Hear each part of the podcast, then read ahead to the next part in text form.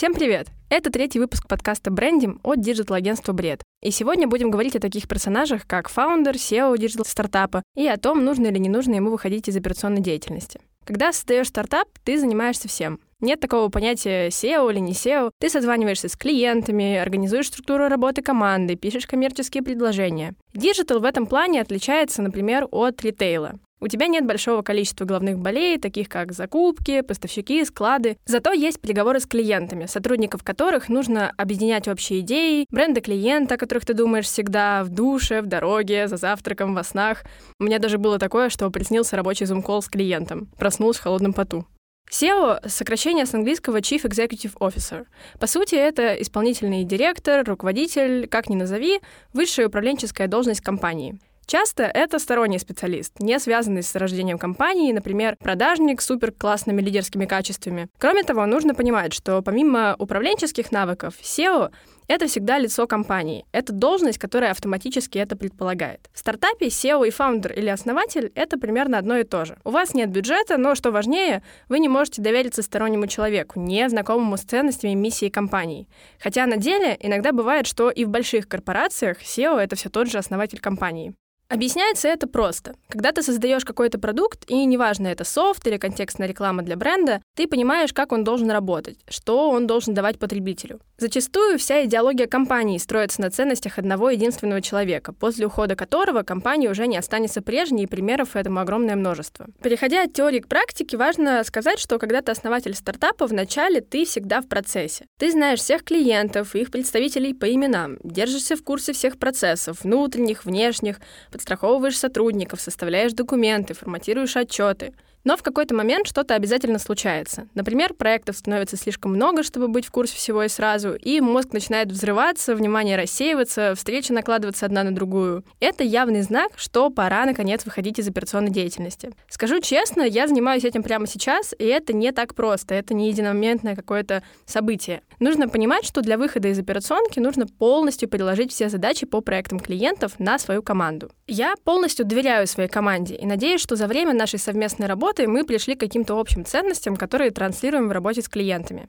В свою очередь, я лучше научилась делегировать, и с этим у меня сложностей нет. Но вот это чувство глобальной ответственности за продукт лично меня не отпускает. Всегда хочется успеть проверить все, желательно еще до того, как клиент увидит материалы, и убедиться, что ну все точно в порядке. Наверное, это можно назвать небольшой обсессией, попыткой контролировать все и вся, но это не совсем так. В своей голове я сравниваю это с детско-родительскими взаимоотношениями. Например, когда твой ребенок учится в начальных классах, ты помогаешь ему с домашней работой, перепроверяешь сочинения, рассказы, как я провел свое лето. Но когда наступает пятый класс, тебе нужно отпустить ситуацию. Ребенку учиться самому плавать в школьных водах, а тебе заботиться о том, сыт ли он, не обижают ли его, но домашнюю работу ты у него уже не проверяешь.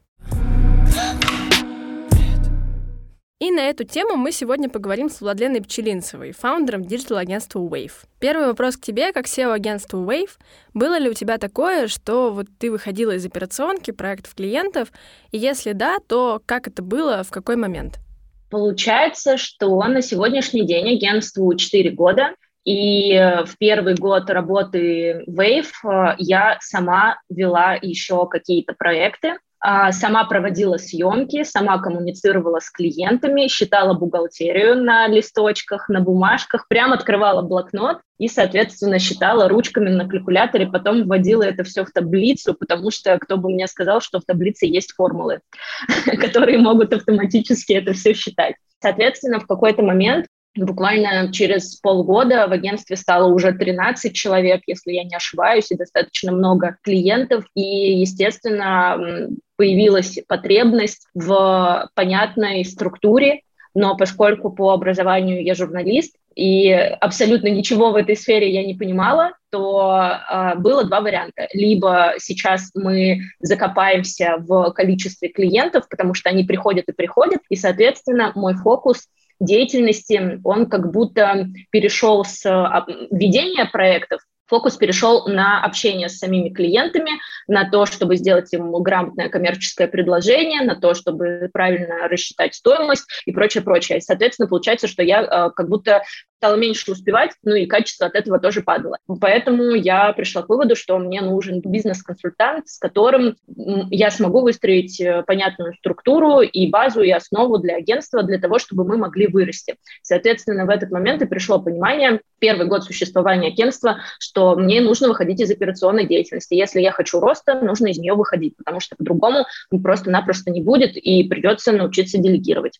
Конечно, выход из операционки – это не действие одного дня. С э, бизнес-консультантом мы выстраивали всю систему 9 месяцев, и, соответственно, мы и то ее до конца не добивали, и уже разбираясь и понимая в том, что делать, я уже это делала сама, и понятно, что э, предела у этой деятельности просто нет. Ты каждый день изменяешь какие-то процессы, делаешь их более понятными, более легкими, а, добавляются новые направления, новые задачи, новые услуги, что-то ты с себя снимаешь, снимаешь, и поэтому это происходит максимально постепенно. Бывает такое, что я могу сейчас внедриться в какой-то проект. В принципе, я участвую во всех проектах на этапах штурмов, на этапах разработки стратегии, но основная коммуникация ведется уже проектными менеджерами и проектным директором. Недавно была такая ситуация, когда я очень сильно затупила с отпусками а, и в один момент э, отправила в отпуск проектного менеджера, который должен был запустить проект в регионе, а я нахожусь в Москве. Проектного директора, который, в принципе, курирует все проекты а, бухгалтера, который, соответственно, рассчитывает заработную плату, и арт-директора, который отвечает за качество контента. В этот момент я была в операционной деятельности, и это было первый раз за последние три года.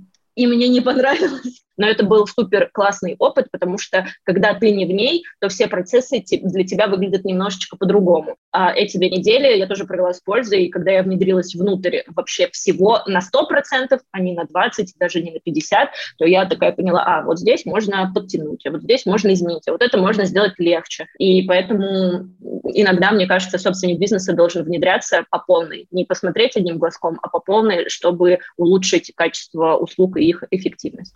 Угу. А скажи, пожалуйста, вот ты затронула эту тему, прямо мой следующий вопрос про команду, моменты внутреннего аудита, назовем это так. Когда ты понимаешь, что какие-то процессы не отлажены, где-то что-то не работает, нет такого, что когда ты не в операционной деятельности, ты не замечаешь, когда команда допускает какие-то ошибки, косячит или не попадает работой в твои ценности как фаундера. Замечала ли ты такое? И если да, то как справляешься с такой сложностью? Насколько у вас налажена вот эта система обратной связи, что когда ты не в проекте, да, ну если мы говорим не о начальной стадии переговоров и стратегии, а уже в процессе, когда работа налажена, знаешь ли ты все равно, что происходит в проекте и контролируешь ли? Ну, у нас достаточно понятная система, в принципе, структурная, потому что к каждому проекту прикрепляется команда, есть проектный менеджер, соответственно, у него есть отчеты, есть перед клиентом, есть финансовые отчеты. И если кто-то накосячил, это в любом случае отразится в отчете и на финансовой составляющей тоже. Соответственно, не заметить этого просто нереально. Есть проектный директор, который следит за качеством предоставляемых услуг, и он, так же, как и я, я до сих пор э, состою во всех чатах с клиентами. И я могу, например, не писать там, но если я вижу, что э, моя помощь сейчас необходима, то я это чекаю, проверяю, и, соответственно, я могу в это внедриться. И мне кажется, это классно, потому что клиенты тоже чувствуют, что всегда э, кто-то следит, и все хорошо, и все под контролем. Благодаря тому, что есть несколько разных людей, у каждого есть своя зона ответственности, отслеживать э, какие-то такие сбои э, легко и быстро. И это нормально, что есть сбои. Ну, главное их просто в этот момент успеть отследить э, и изменить, скорректировать, дать понять, а как надо, если это неправильно. Угу. Смотри, в контексте вот этих людей, которые у тебя стоят на должностях и контролируют деятельность в рамках проекта, как у вас налажен момент HR и поиска новых людей? Сейчас сразу уточню вопрос. А, имею в виду, отслеживаешь ли ты момент разделения ценностей твоей командой и новыми людьми? На этапах собеседования и, в принципе, даже тестового задания уже понятно – совпадают ли у нас с потенциальным сотрудником вкусы, видение, подход. А, ну, соответственно, просто на, на этом моменте нужно такие тестовые подобрать, чтобы иметь возможность отследить. Потому что если на этапе уже внедрения сотрудника кажется, что что-то не то, ну, это усложняет просто-напросто процесс. Поэтому тестовое на этом этапе все решает. Затем, конечно, собеседование. И вот на собеседованиях а, я много внимания уделяю именно тому, чтобы понять, мне комфортно с этим человеком или некомфортно, потому что тестовое может определить уровень скиллов и вкус, а то, как человек себя ведет, то, как он себя выражается, то, как он вообще свои мысли формулирует, ведет на собеседование, опаздывает на него, например, или нет. А вот как раз-таки по всем этим параметрам можно определить на собеседовании. Ну и впоследствии есть первые две недели, Раньше мы, когда внедряли какого-то сотрудника, то сразу он начинал работать, мы в него верим, мы прям доверяем, вот прям на 100%. Но сейчас я понимаю, что это, в принципе, такая сфера, Поэтому первые две недели мы сразу договариваемся, что мы присматриваемся друг к другу, потому что у сотрудника могут быть э, ожидания совсем другие.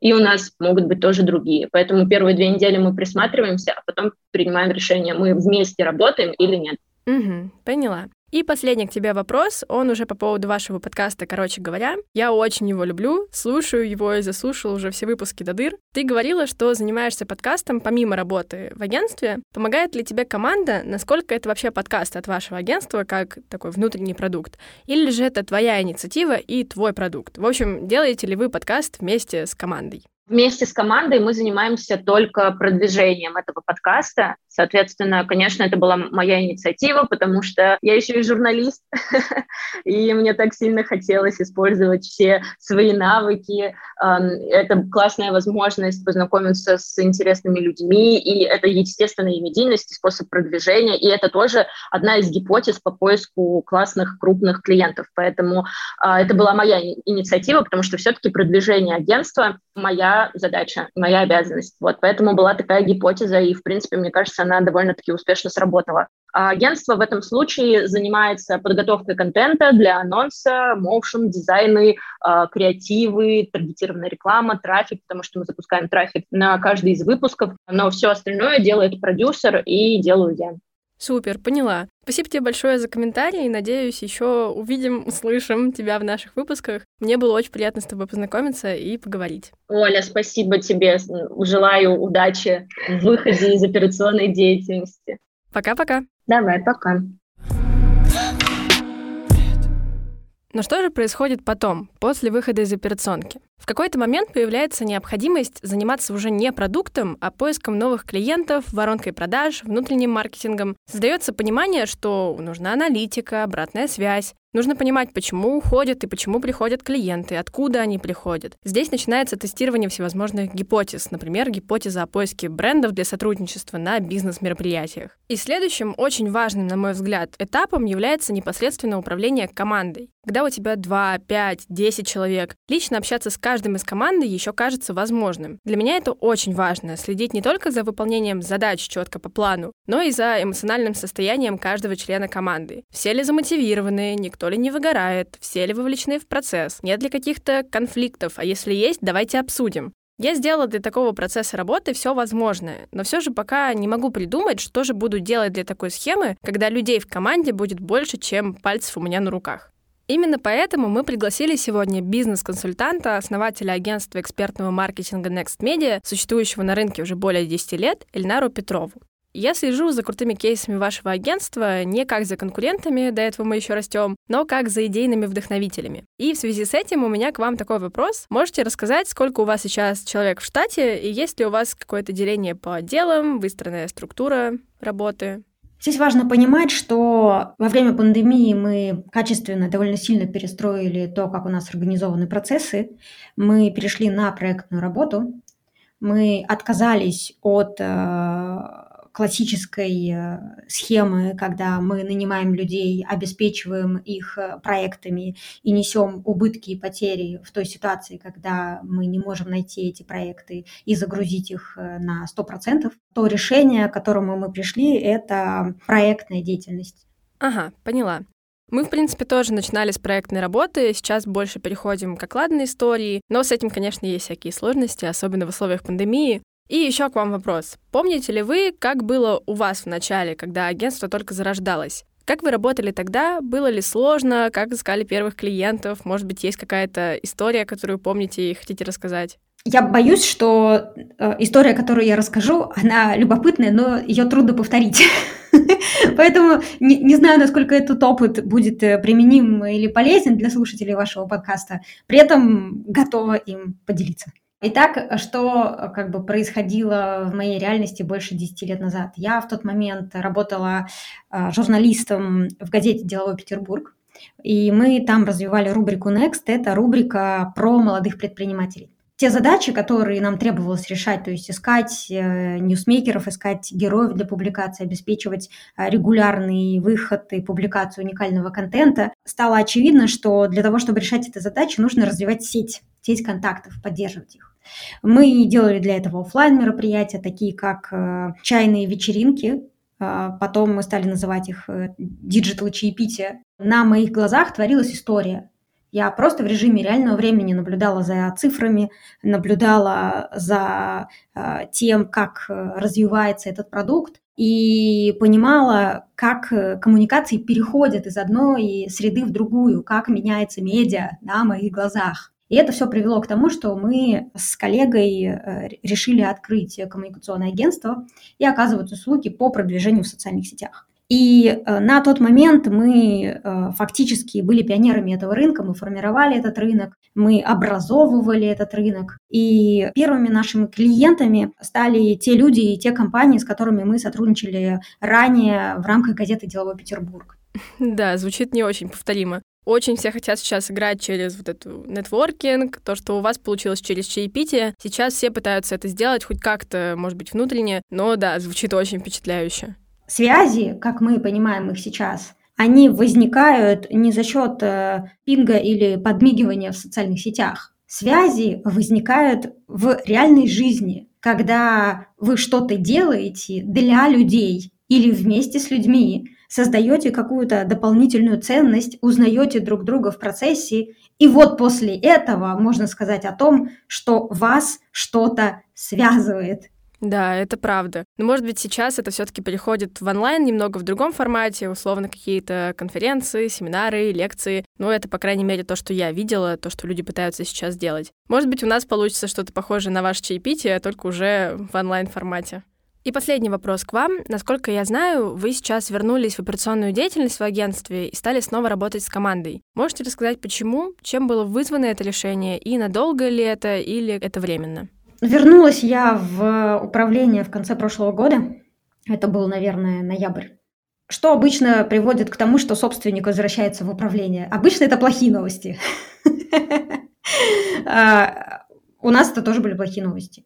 Когда стало очевидным, что показатели неудовлетворительные, когда стало очевидным, что есть высокие риски, что мы уже не сможем выполнять наши обязательства, когда стало очевидным, что э, текущая стратегия вызывает вопросы, мною было принято решение вернуться в управление, разобраться с тем, как это работает, проаудировать то, как э, устроены процессы, найти узкие места, это, это те точки, те стыки, где мы теряем деньги, где мы теряем возможности, и найти точки роста, которые позволят нам расти. Мне кажется, что классическая как раз история. Соглашусь, мне очень близка ваша история с ненасильственным общением. Слушала много выпусков вашего подкаста. Когда я общаюсь с командой, я примерно по тем же принципам пытаюсь выстраивать коммуникацию. И мне очень интересно, возможно ли в принципе управление без нахождения непосредственно в проектах клиентов. Вот именно в контексте мотивации сотрудников, сохранения ценностей, транслируемых в работе. Да, я в этом убеждена. Это абсолютно точно возможно. То, что я поняла о себе как э, о руководителе за этот год, это то, что я приношу самую большую пользу в тот момент, когда я нахожусь на периметре. Это значит, что я э, как э, такой циркуль, ножка которого может менять положение, но при этом максимальную пользу для системы я приношу в тот момент, когда я на периметре. Не за периметром, не внутри этого периметра, а на периметре. Только в этом положении я вижу то, что мне нужно обозревать, я могу приходить к наблюдениям, которые будут помогать, и при этом я создаю для коллег возможность осознавать их собственную ответственность и вносить вклад и изменения в то, как эта система работает. И на периметре я наблюдаю за тем, что у них получается, и даю им поддерживающую обратную связь. Я наблюдаю за тем, что у них не получается, и задаю им вопросы, как они видят эту ситуацию, как они представляют себе возможные решения, что будет для них первым шагом, чтобы выйти из этой ситуации, и как я могу им помочь, если им нужна моя помощь в этой ситуации. При этом надо понимать, что есть такой термин, такое понятие, как коуч-ориентированный, коуч-компетентный руководитель. Это руководитель, который, по сути, обладает недирективными э, способами управления. Директивные методы управления в целом понятны. Иди и делай. Возьми и неси. Донесешь – сообщи. Сообщил – молодец. Сядь. А при этом как мне кажется, надо держаться срединного пути, и я стремлюсь к тому, чтобы быть руководителем, который владеет всеми необходимыми настройками. То есть я владею настройками для директивного управления. В некоторых ситуациях, например, в ситуациях, когда нет времени э, задавать коучинговые вопросы, все уже в огне, все пропало, клиент умирает, гипс снимают. Естественно, э, что руководителю необходимо использовать директивные способы управления. Когда руководитель говорит, вот это красная кнопка, я на нее нажимаю. А еще у меня есть право вето. Значит, вы собираетесь и делаете. Вот в этой последовательности. А потом возвращаетесь и отчитываетесь о том, что вам удалось сделать. Почему? Потому что я так решил. Иногда ситуации требуют этого. В то же время есть огромное количество ситуаций, которые не требуют этого. Есть огромное количество ситуаций, э, которые требуют как раз э, недирективных подходов, которые помогают людям расти. И тогда руководитель управляет фактически через вопросы, не через ответы. Я знаю, как тебе надо сделать, а через вопросы. А как ты пробовал? А что ты понял? А что тебя продвинет? А за что себя похвалишь? И вопрос в том, а насколько я как руководитель в каждый момент времени калибрую ситуацию. Вот эта ситуация, она какая? Вот в ней я какой подход буду использовать, чтобы прийти к нужному результату и помочь команде. Звучит как много времени прошло, чтобы получить этот опыт. Прошло много времени. Это так. Времени прошло достаточно. На этом мои вопросы заканчиваются. Была очень рада с вами познакомиться и поговорить. И очень надеюсь, что вы еще будете у нас гостем в подкасте. Спасибо большое, коллеги, спасибо за приглашение. Мне очень приятно. Спасибо. Тогда до связи и до встречи. Да, всего доброго. На этом наш выпуск подходит к концу. Я тем временем продолжу выходить из операционки и прямо сейчас ставлю перед собой челлендж — не выполнить ни одной задачи в проектах клиентов в ближайший месяц. В следующем выпуске со мной расскажу, вам получилось или нет. Кстати, в прошлом выпуске моя проект-менеджер Даша поговорила с Лилией Радюшкиной, корпоративным психологом сервиса психологической помощи «Юток». Поговорили они о внутренних процессах организации и работы с командой, мотивации и выгорании в эпоху онлайна, о героизме. Там очень интересно, обязательно послушайте. А я с вами прощаюсь. Услышимся снова в нечетном выпуске со мной, а пока вы можете следить за нашим подкастом в телеграм-канале Брендим. Там очень много полезных ссылок, саммари прошлых выпусков, а также анонсы новых и гостей, которые в них будут. А также ставьте лайки подкасту на той платформе, где вы слушаете, и колокольчики, чтобы не пропустить новый выпуск. Этим вы очень поможете нам и нашему подкасту. С вами была фаундер и CEO digital-агентства «Бред» Оля. Увидимся в пятом выпуске. Пока. Это бред. Забрендено.